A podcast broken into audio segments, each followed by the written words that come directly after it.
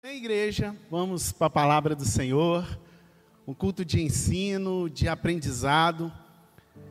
E nesses últimos domingos, Deus ele tem trazido a palavra do Senhor. E o foco principal é acerca do livro de Samuel. Samuel ele leva o mesmo nome, o livro leva o mesmo nome do profeta Samuel um homem que foi chamado por Deus para livrar, para profetizar ao povo de Deus. E Samuel, ele foi profeta.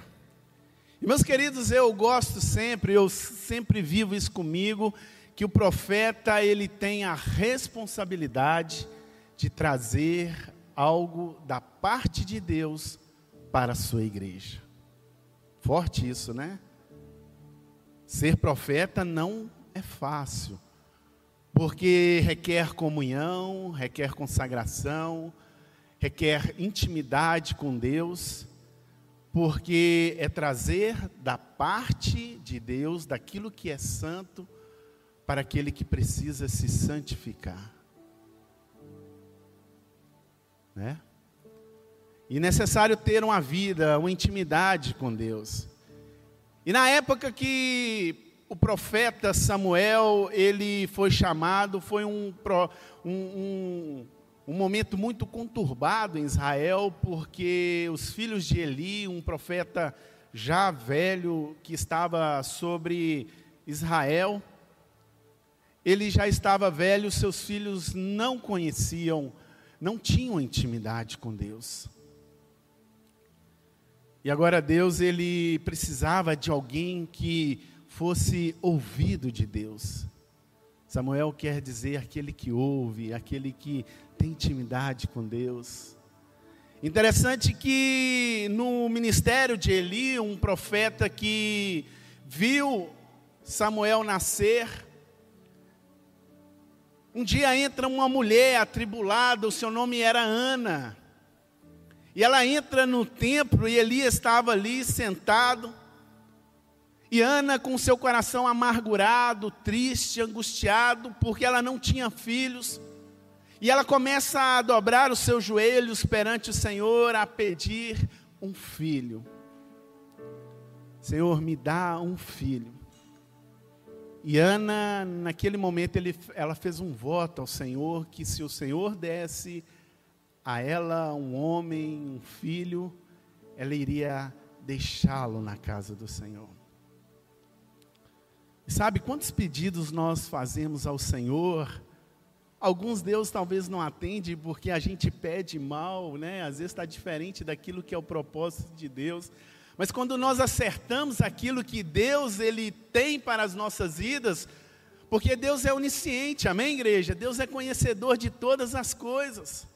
E às vezes pedimos coisas que não tem nada a ver com o propósito de Deus. Mas para o propósito de Deus, Deus sempre tem atendido, sempre tem ouvido as nossas orações. E naquela ocasião, Israel precisava de um profeta de Deus, um homem que falasse com Deus, um homem que ouvisse a voz de Deus para levar a nação de Israel, a nação eleita, qual era o propósito de Deus. E meus irmãos, a palavra fala: sem profecia o povo se corrompe. Israel estava corrompido, estava distante de Deus. Mas como Deus ele sempre vai estabelecendo, vai moldando, vai preparando, foi assim desde o início, quando Adão e Eva caíram, Deus já estava providenciando que um animal que fosse morto para que cobrir as nudez de Adão e Eva. E às vezes a gente acha, olha, Deus não tem um plano para a minha vida, é mentira sua, Deus tem sim. Deus ele estabelece, ele é Deus, ele é único antes da fundação do mundo. Olha que forte isso, Deus já havia estabelecido algo antes da fundação do mundo. E Deus tem um propósito para a sua vida, tem um propósito para a sua família, tem um propósito para o seu chamado, tem um propósito para você que acha que você não vai ser nada, que você é ninguém. Deus, Ele chama pessoas incapazes para capacitá-las. É assim que Deus faz. Se você pegar a Bíblia, você vai ver homens medrosos sendo capacitados, cheios de um espírito de coragem para estarem à frente do povo de Deus. Foi assim com Moisés, um homem com as suas palavras pesadas e disse: Olha, Senhor, eu não vou, eu, eu vou. Mas, disse, eh, mas o Senhor disse: Eu sou contigo, Moisés. E Deus ele começa a estabelecer, ele começa a criar, ele cria uma aliança com o seu povo, com os seus homens, que chamamos de patriarcas, dos heróis ali. Depois a gente vê em Hebreus 11 os heróis da fé que Deus começou a estabelecer agora uma aliança com o seu povo. E essa aliança até nos dias de hoje ela não foi quebrada e não será quebrada. E então Ana, com seu coração triste, ela começa a orar, ela faz um voto a Deus e Eli, naquela hora, entende, por certo momento, que ela estava até embriagada, ela estava ali fora de si. E ela clama ao profeta: Olha, não estou embriagada, eu não estou atribulada, mas eu estou aqui pedindo a Deus, fazendo a Deus um pedido. Qual o seu pedido que você tem feito a Deus? Qual a sua resposta? Qual que é aquilo que você almeja de Deus? Sabe, Deus é tão misericordioso que naquela hora atendeu ao ouvido a necessidade de Ana. E é interessante que o profeta, já sendo usado por Deus, disse: Olha, vai, o teu pedido será aceito, e ao tempo determinado você terás o que tem pedido. Deus te dará um filho.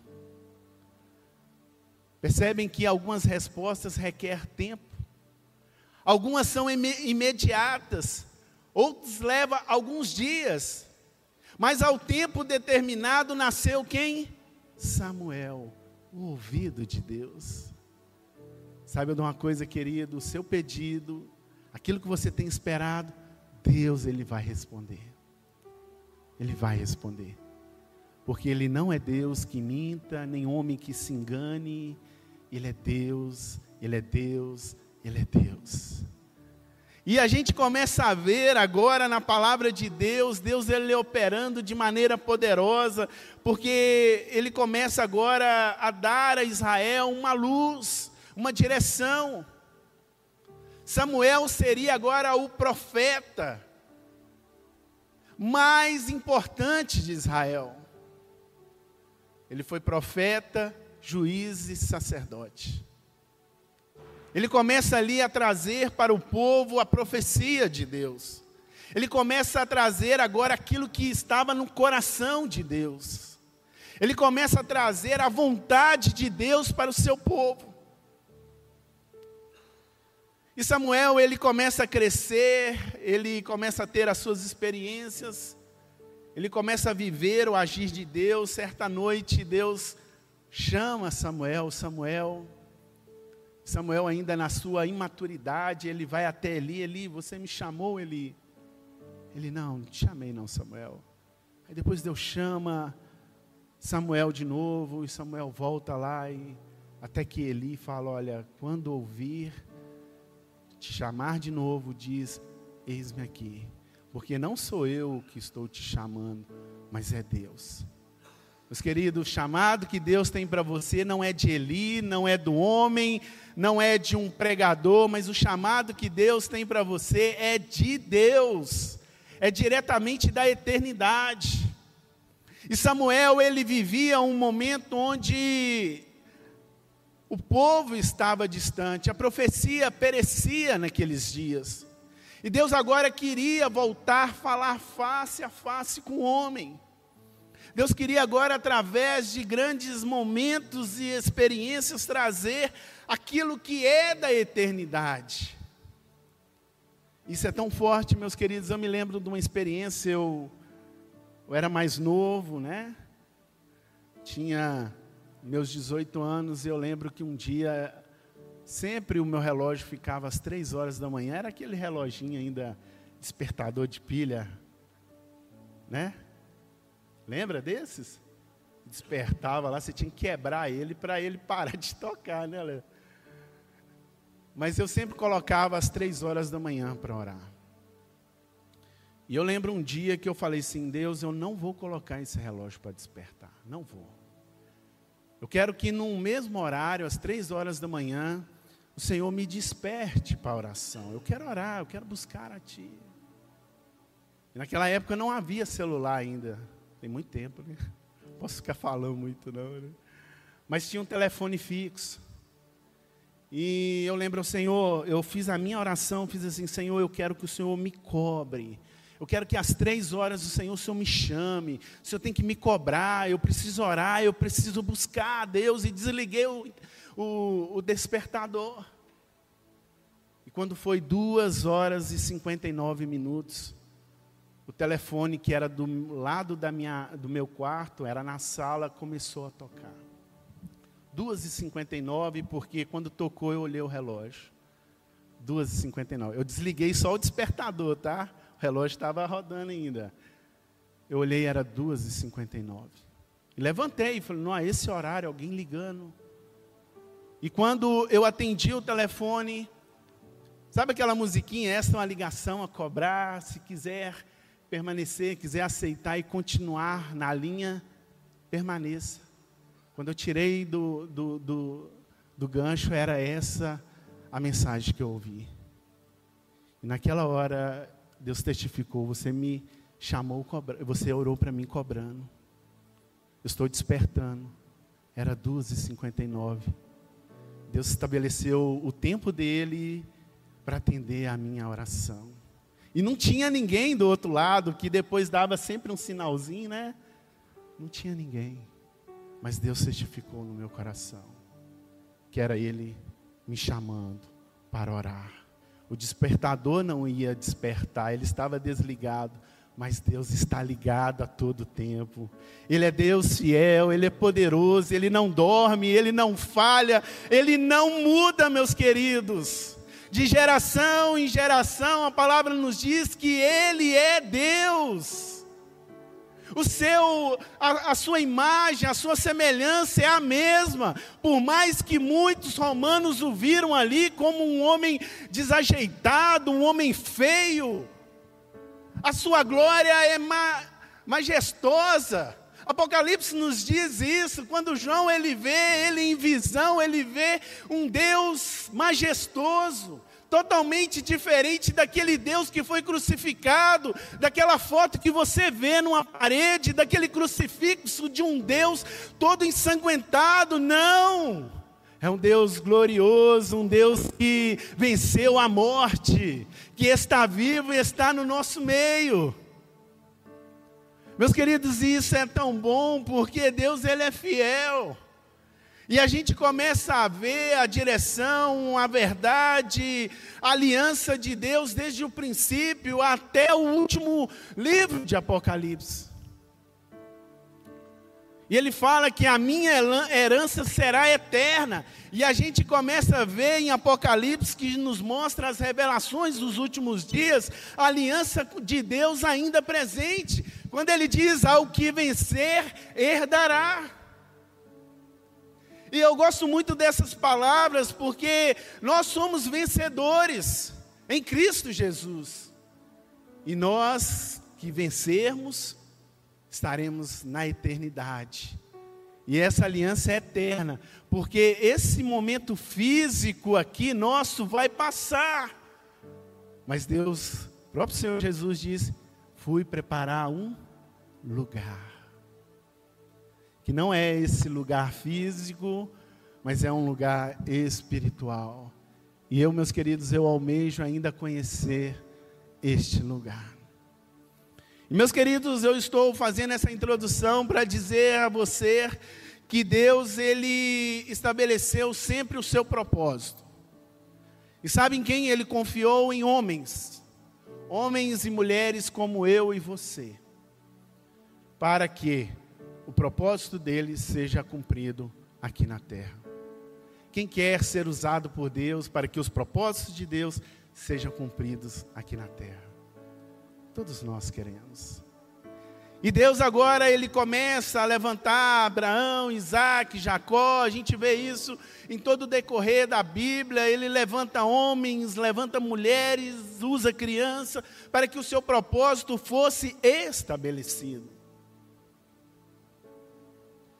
Mas às vezes erramos, não é verdade? Né, Angélica? Às vezes erramos. Às vezes não. Às vezes paramos no caminho. Talvez não porque nos damos conta, não, porque o Senhor é quem fortalece, o Senhor é quem renova. Mas damos mais ouvidos a desobedecer, criamos mais o hábito de desobedecer do que a obedecer. E meus irmãos, isso é uma genética incrementada dentro de nós desde o princípio. De desobedecer, Deus falou ali com Adão e Eva: vocês não vão comer desse fruto. Do conhecimento do bem e do mal, porque o dia que comeres vocês morrerão. O que, que aconteceu? O homem e a mulher foram lá e comeram. O homem morreu naquela hora? Não. Não fisicamente, mas num propósito eterno, espiritualmente, houve uma quebra de aliança. O homem desobedeceu a Deus. E agora Deus coloca em plano, no seu projeto, um, um plano novo, uma aliança nova, para que o homem fosse resgatado, para que nós pudéssemos estar aqui nesse dia, nesse domingo de manhã, para que possamos ainda ter a liberdade de adoração, de louvor. E, meus irmãos, quando falamos em graça, tudo se resume a isto. Porque nenhum de nós tínhamos direito de estarmos aqui, nenhum. Mas num plano gratuito e aliança de Deus nos permitiu estarmos aqui e eu louvo ao Senhor por isso, porque eu não tinha esse direito. Não tinha.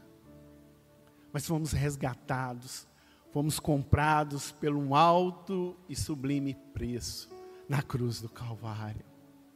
Isso é tão poderoso, meus queridos, porque a cruz foi o momento mais terrível que um ser humano poderia passar. A crucificação era uma, uma morte mais violenta que existia no Império Romano. Isaías fala que ele seria moído, ele seria esmagado. E tudo isso se aconteceu não para que nós tivéssemos dó dele, mas que as profecias se cumpriu, se cumprisse. E meus irmãos, isso é aquela morte de cruz gerou vida para nós.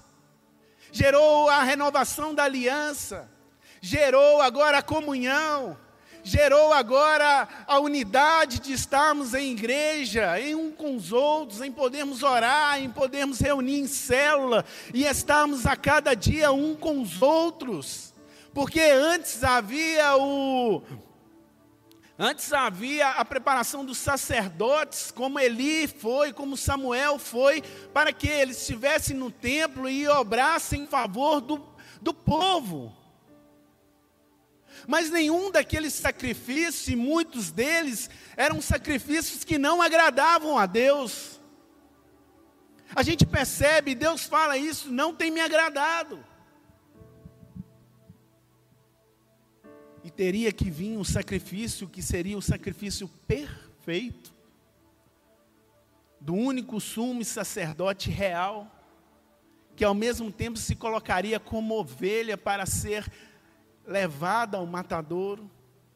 E a palavra nos diz, através das profecias, que ele subiu como uma ovelha muda.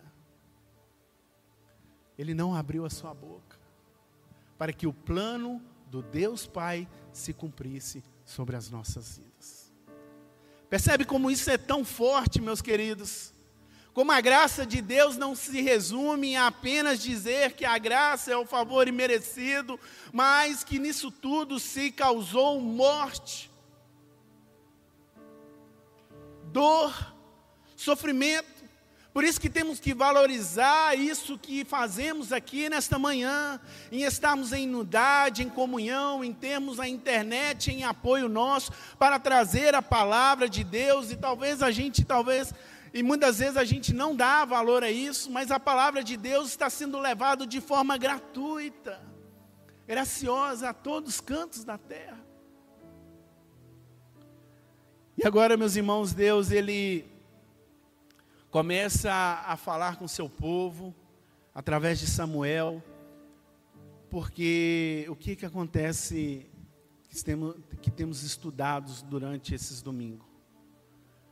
O povo de Deus rejeita o governo teocrático, o governo de Deus.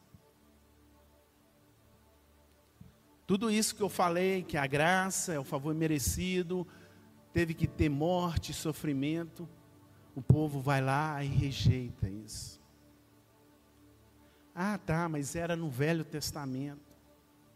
Mas tudo testificava desde o princípio que o modelo que Jesus viria seria de rejeição, a ovelha teria que ser morta, o sacrifício deveria ser realizado, tinha que se imolar a ovelha, tinha que oferecer ela sobre o sacrifício.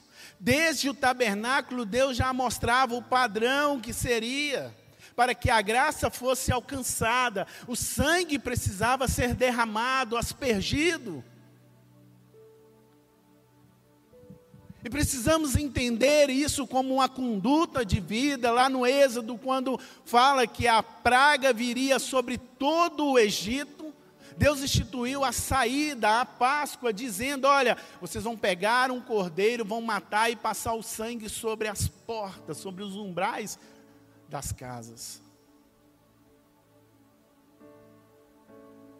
E no período da noite, quando o anjo destruidor viesse, a casa que tivesse a marca, que tivesse o sangue, esta casa ela não seria afetada.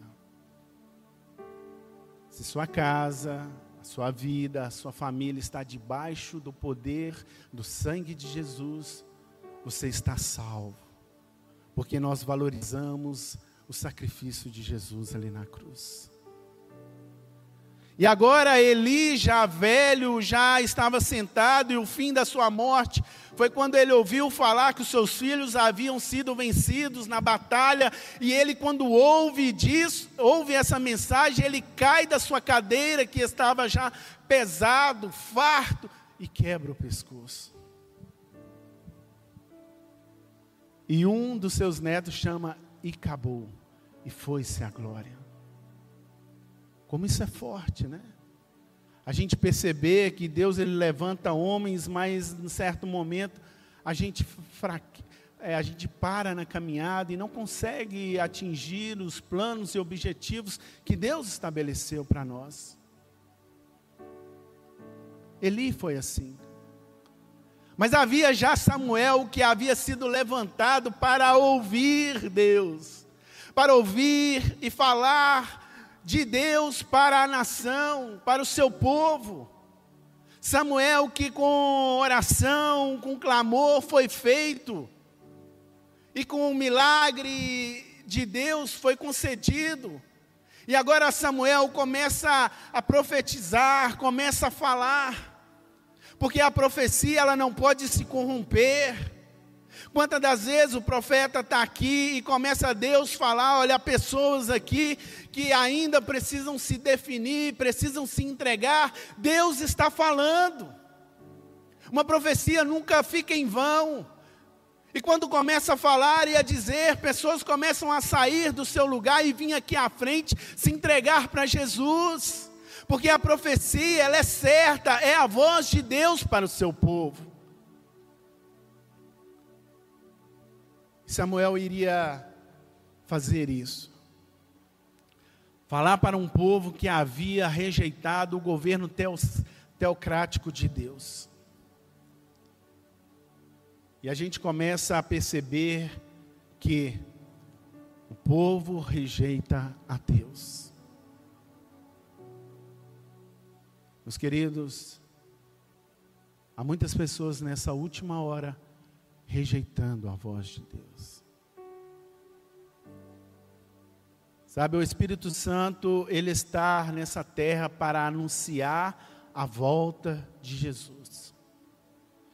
A palavra nos diz: quem tem ouvidos, ouça o que o Espírito diz às igrejas. Não é a família viva, é as igrejas. Toda igreja que esteja nessa hora ouvindo a palavra de Deus, o Espírito Santo tem testificado: olha, o noivo vem.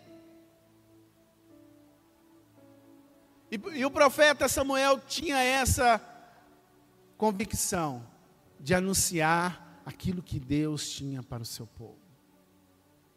Mas o povo estava rejeitando. Rejeitou o governo teocrático de Deus. E meus queridos, por um certo momento, Deus até ouve a oração do seu povo. Sabe, depois a gente tem mania de dizer que Deus é mau, que Deus está me, me castigando. Não, mas quantas vezes nós desobedecemos a Deus? Quantas vezes nós afastamos de Deus? Nos esquecemos da sua promessa, nos esquecemos da sua direção. Quando o povo sai do Egito ali, Deus estabelece uma lei, mas não porque Deus era legalista, não, não é por isso não, porque um povo sai do Egito cheio de costume, cheio de tradições, cheio, cheios de Deus, e agora vai para uma terra que Deus falou que mana, que mana leite e mel. Deus precisava trabalhar com aquele povo com uma direção uma visão. E as leis, quando são estabelecidas no monte ali, atra, através de Moisés, que também foi um profeta de Deus, e ele escreve os dez mandamentos ali, é para trazer o povo um norte, uma direção. Os quatro primeiros mandamentos estão ligados ao aquilo que o homem tem que ter com Deus. Amarás o teu Deus de todo coração. Não terás outro Deus além de mim.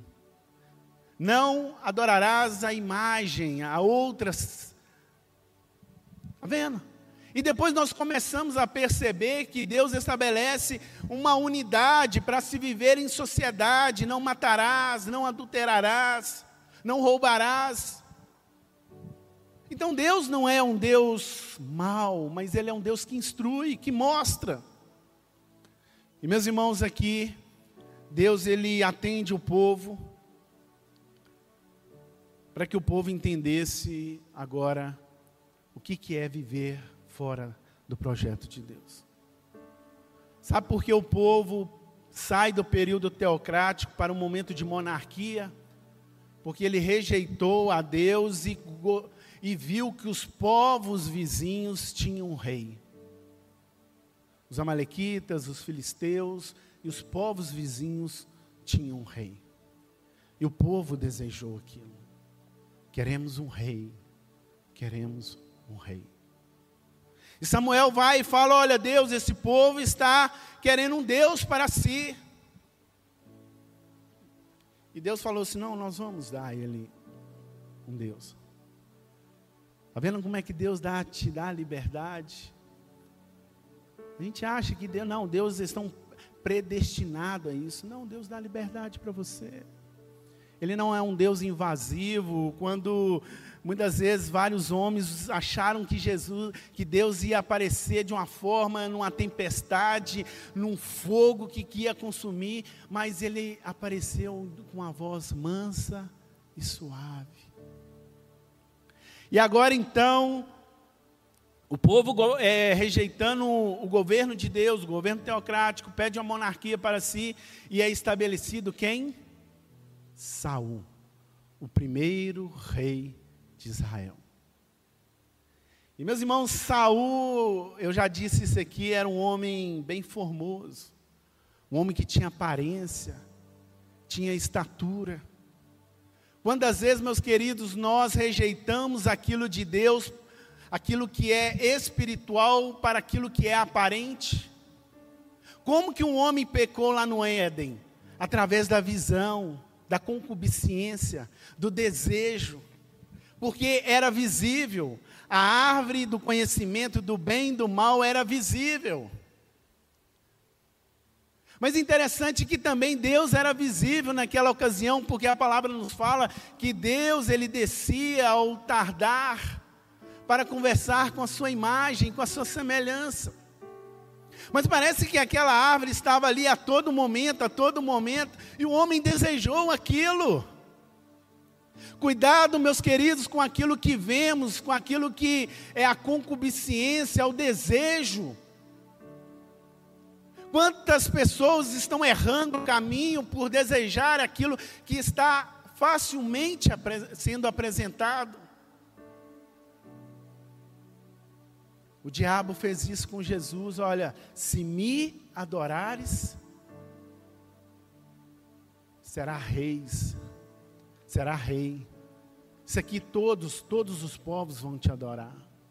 Olha a oferta que o diabo, que ele oferece ao Deus que é eterno, ao Deus que é santo. Um ser criado por Deus que desejou criar fez uma rebelião e foi expulso do céu. E agora ele é o dono deste mundo, amém, irmãos? O diabo é o dono deste mundo. A palavra nos diz que o mundo já no maligno. E a gente começa a perceber nesses últimos dias que antecede é, a volta da igreja de Jesus, do noivo, como o mundo tem sido entregue a potestades malignas. Como o diabo tem agido com fúria, com fervor, tentando desviar jovens, tentando confundir a cabeça de adolescentes, tentando é, tirar a paternidade, tirando a família. O diabo tem usado isso. E meus queridos, a gente vê Saul sendo levantado ali segundo o coração do homem. Diferente de, do próximo rei Davi, que foi um homem segundo o coração de Deus. Saul tinha aparência, tinha beleza, tinha formosura. Mas a gente começa a perceber durante a história que é contada em 1 Samuel que Saul, pelo início do seu reinado, no primeiro, no segundo ano do seu reinado, ele foi um homem que obedeceu a Deus. Mas, meus queridos, servir a Deus, estar com Deus, não é uma oscilação, um dia bem, um dia mal. Precisamos estar constante com Deus. As lutas vêm todos os dias? Vêm. Mas é necessário termos uma constância de acreditar que pode vir uma luta hoje, uma outra manhã, uma adversidade, uma provação, mas em todas estas lutas, provas e adversidades, nós seremos mais que vencedores, porque somos constantes. Salvação é um projeto e é um processo. Não adianta, talvez você ouviu isso desde criança, uma vez salvo e salvo para sempre para sempre. Não, isso não é verdade. É necessário ter um processo, é necessário a cada dia buscar, é cada dia orar, cada dia testificar do amor de Deus. Não é uma vez se definir, não é uma vez aceitar a Jesus como único Salvador e estar salvo para sempre, não, meu querido. É um processo contínuo na vida de nós que queremos ser seguidores de Jesus. Somos cristão, seguidores de Cristo, pequenos cristos. E agora, meus queridos, Samuel, Saul é levantado rei. Eu falei que Saul era um homem bonito, um homem que tinha formosura, tinha estatura. Mas há um ditado muito popular que beleza não põe a mesa, não é verdade? Beleza não põe a mesa. Mas é interessante perceber que, seja como for, a beleza não põe a mesa, mas abre o apetite, não é? Se a gente for olhar uma mesa farta, bonita, cheia de guloseimas, cheia de negócios, nos abre o apetite, não é verdade? Saul, por aquele momento, o povo achou, é Saul, é um homem que Deus vai estabelecer sobre nós um governo, uma dinastia, uma monarquia eterna. E se a gente perceber em Israel hoje atual, Saul não é lembrado, mas Davi sim. Davi sim. O maior rei de Israel, quem que é? Pergunta os judeus. Davi. Por quê? Porque Davi foi um homem segundo o coração de Deus. Ele não tinha aparência, mas tinha coração. Saul tinha beleza, mas não tinha coração. E meus irmãos, quando colocamos isso na balança, é melhor ter coração ligado a Deus do que aparência, do que ter carro, do que ter riqueza, do que ter bens. Que vale isso tudo? Depois que partirmos dessa vida, não vamos levar nada. Senão a nossa alma, o nosso espírito. Que vamos dar conta, porque essa matéria, esse, esse corpo corruptivo vai virar pó. E meus queridos, nós começamos a perceber que Saul, ele desobedece a Deus porque Saul buscou a sua glória. Certa ocasião, quando havia uma batalha, uma das primeiras batalhas de Saul, Saul tinha três mil homens. E era uma batalha contra os filisteus. Mas os filisteus tinham 30 mil carros, 6 mil cavaleiros.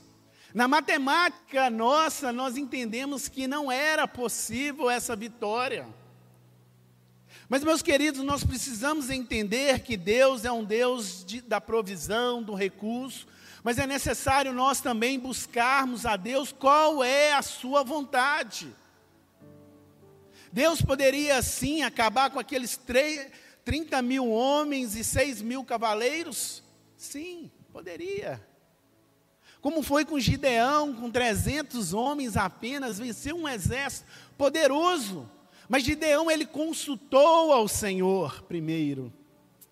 E Saul não consultou o Senhor. Meus irmãos, podemos aqui neste culto fazer um paralelo entre Saul e Davi, nós vamos perceber várias diferenças onde Saul consultava, onde Saul não consultava a Deus e Davi sim.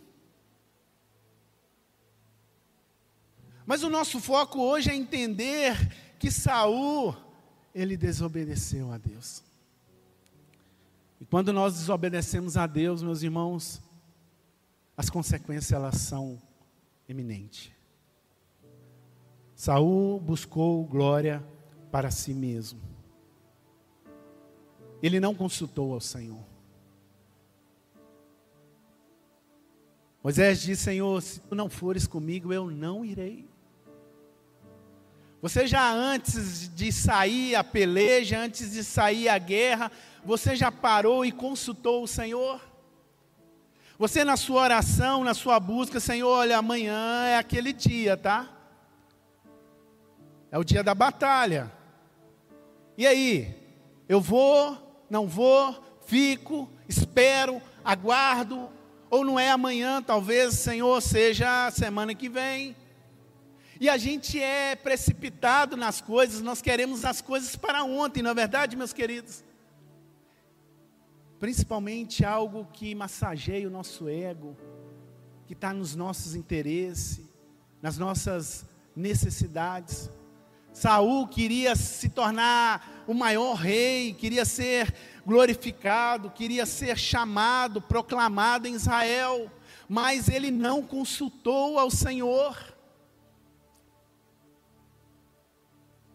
E sabe, a vitória veio por quem?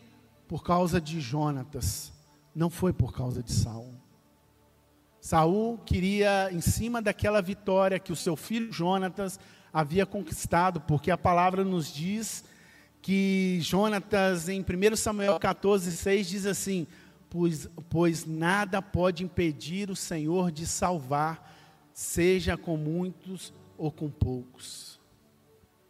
Jonatas colocou Deus em primeiro lugar. Saul colocou Deus em segundo lugar. A vitória foi concedida ali porque Jonatas, o seu filho, lembrou de Deus, acreditou em Deus e disse: Olha, nada pode pedir o Senhor de salvar, seja nós com muito ou com poucos. E eles foram vitoriosos através da vida de Jonatas. Como que você tem sido vitorioso nessa última hora? Você tem colecionado vitórias na sua vida através da sua experiência com consagração, com jejum, com oração, com leitura da palavra de Deus, com meditação, em levantar às três horas da manhã, em pedir, Deus, olha, me chame, ó oh, Deus, eu quero, eu almejo ouvir a tua voz.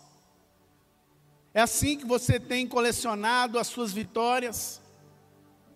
Ou você quer que Deus te abençoe? Ah, ele é meu filho ele vai, eu sou filho dele, ele vai me abençoar. Sim, vai.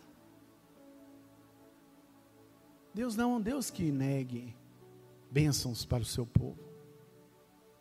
Mas se você quer ser mais que vencedor, quando o texto fala ser mais que vencedor, é antes de sair para a guerra, declarar a vitória. Se você vai passar por uma prova essa semana, já pode começar a declarar a vitória, porque você é mais que vencedor. E pode ser que a luta venha sexta-feira, mas hoje a vitória está decretada na sua vida, meu querido. Pega, pega essa visão, pega essa orientação de Deus. Saul foi ansioso. Havia uma grande batalha e eu queria destacar que depois Davi também ele peleja contra os filisteus. E os filisteus tinham homens de destaque, tinham um lá que se chamava Golias.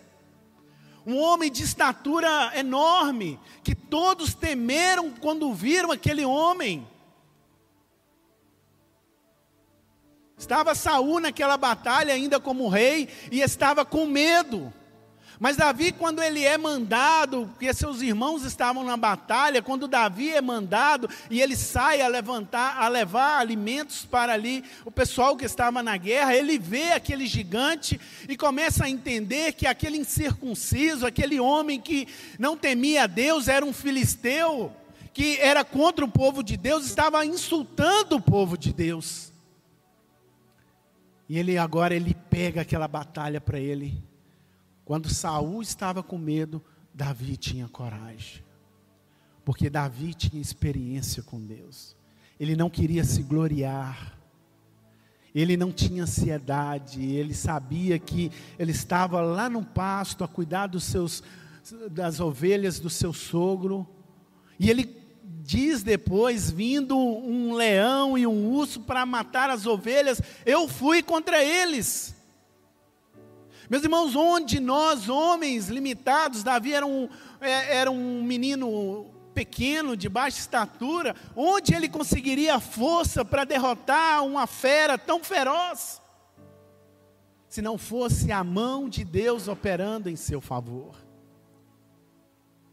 Saul era ansioso. Meus queridos, nós vivemos ansiedade, aflição, angústia, a perturbação do espírito causada pela incerteza, pela relação com qualquer contexto de perigo. Já percebem, percebam os irmãos para verem quando sempre há uma situação de perigo, gera ansiedade, gera incerteza. E nós começamos a muitas das vezes proclamar derrota. Ah, eu não vou conseguir. Eu não vou chegar até lá e esquecemos de Deus, colocamos Deus em segundo plano, nos tornando ansiosos, depressivos, angustiados. Mas, é, em meio toda aquela tensão, sacerdote Samuel, porque antes de ir para a guerra, eles sacrificavam, eles oravam ao Senhor.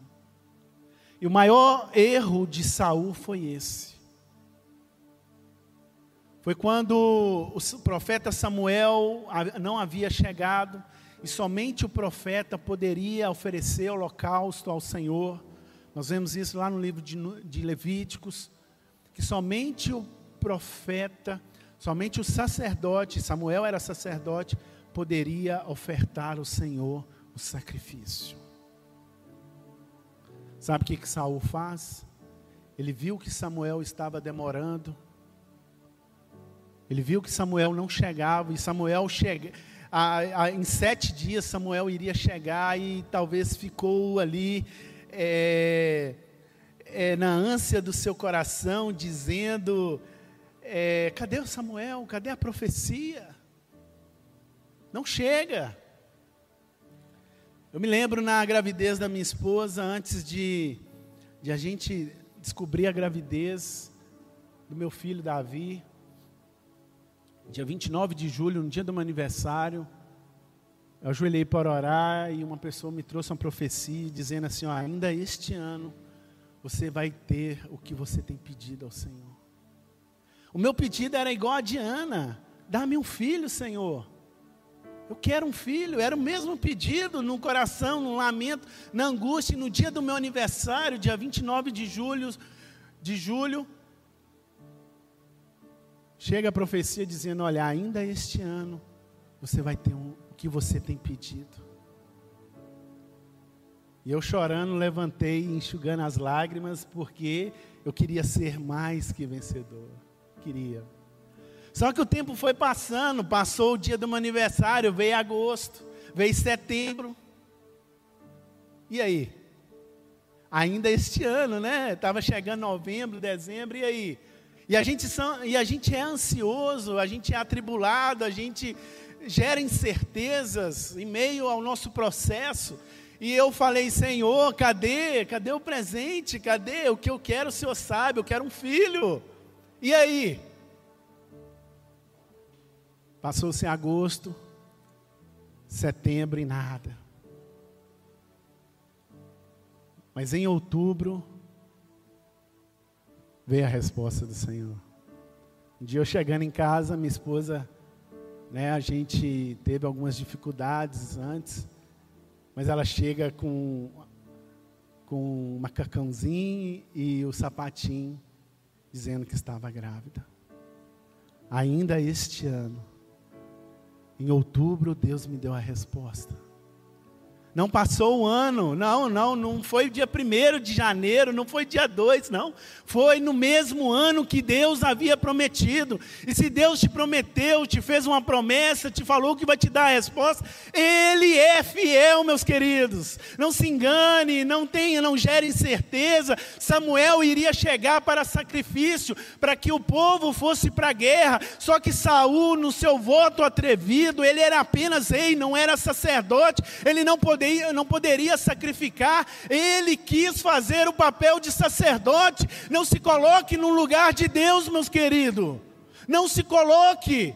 Deus é fiel, é onipotente, é onipresente, Ele é conhecedor, Ele está antes da fundação do mundo e antes que você nascesse, Ele já era Deus. E então Saul, ele precipitou precipitou, ele afligiu, ele angustiou, ele se perturbou e deixou Deus para o segundo plano. Sabe o que, ele fez? Ele sacrificou. Na hora que ele começa o sacrifício, sabe quem chega? Samuel, o profeta de Deus. Samuel olha aquilo e fala assim: Olha, Saul, que você está fazendo, Saul? Isso não é o seu papel. Se coloque no seu lugar, meu querido. Se coloque em oração. A resposta vai vir se coloque em comunhão, não cesse de consagrar, não cesse de buscar, não cesse de orar, não cesse de acreditar em Deus, a resposta vai chegar. Samuel vai chegar, a profecia de Deus vai chegar, a vitória vai chegar, a luta vai passar, você vai ser mais que vencedor. Nessa batalha, a palavra nos diz: não tereis que pelejar, porque eu vou pelejar por vocês.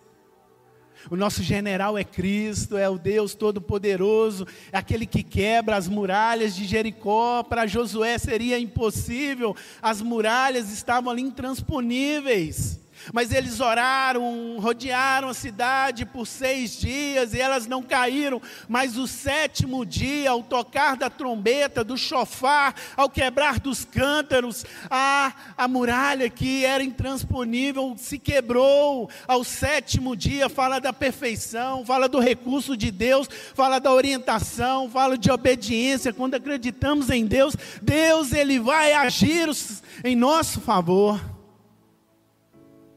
Meus queridos, Samuel não Samuel, Saul foi ansioso.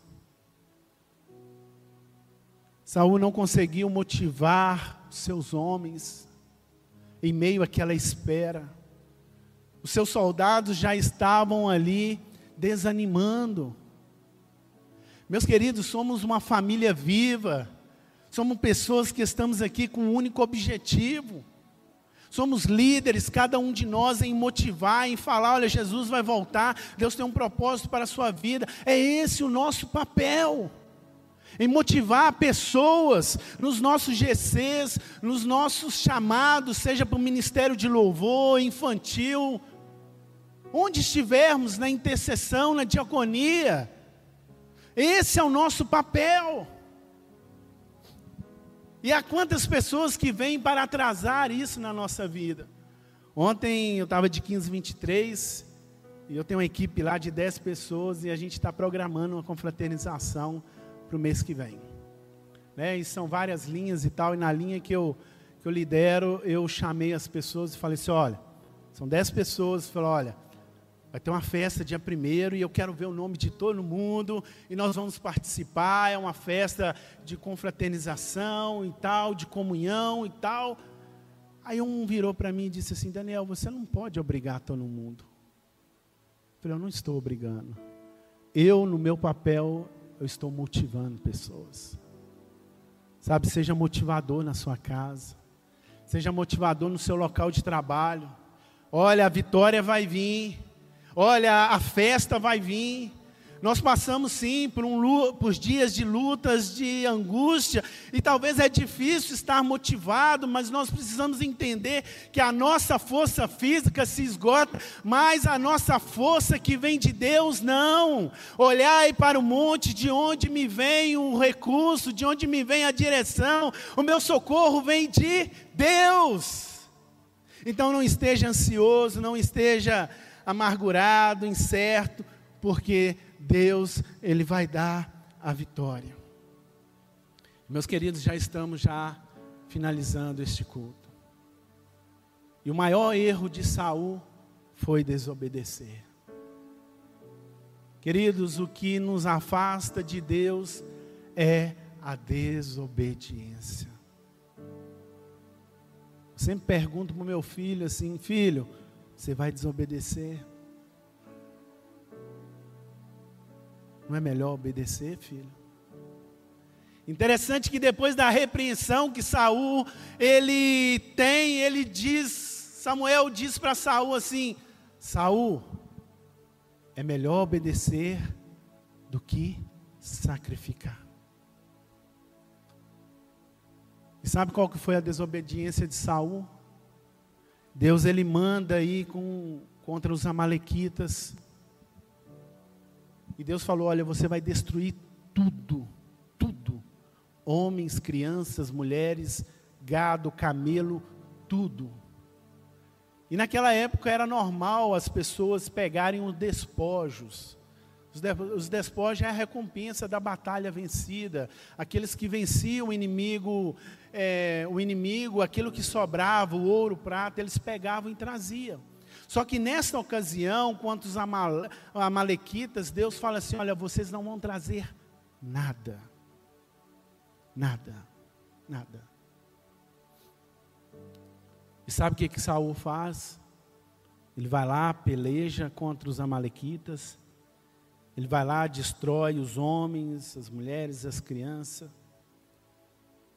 Mas ele traz o rei Amaleque vivo e com os bois, as ovelhas junto com ele. Ao longe, Samuel escuta um barulho muito ensurdecedor e diz: O que é isso, Saul? Ele disse: Eu trouxe, eu trouxe o rei Amaleque e algumas coisas que que eu não quis matar. Mas qual que era a orientação de Deus? Era para que matasse tudo, não trouxesse nada.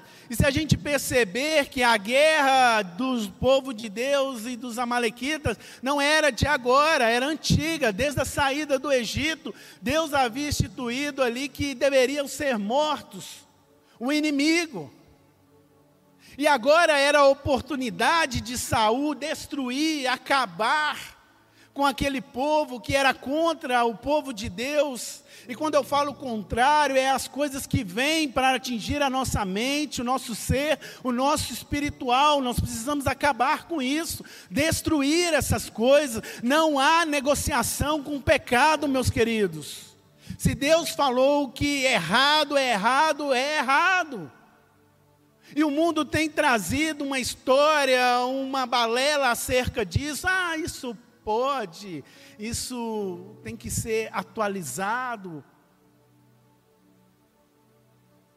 Mensagem do diabo, meus queridos. Deus falou para destruir tudo. Deus mostrou que nessa manhã alguns precisariam libertar, é, liberar perdão. Talvez esse, essa raiva que há no seu coração está te trazendo uma desobediência, uma distância de Deus. E Deus quer te trazer, é o louvor que cantamos, a essência. Não é uma simples canções, não é simples estar aqui no culto pela manhã, ah, eu vou vir domingo à noite, eu vou vir terça. Não é simplesmente um culto, não é um sacrifício. O que Samuel fala com Saul, Saul é melhor obedecer do que sacrificar. Sabe o que Deus quer de você? Não é sacrifício, Deus quer de ti obediência.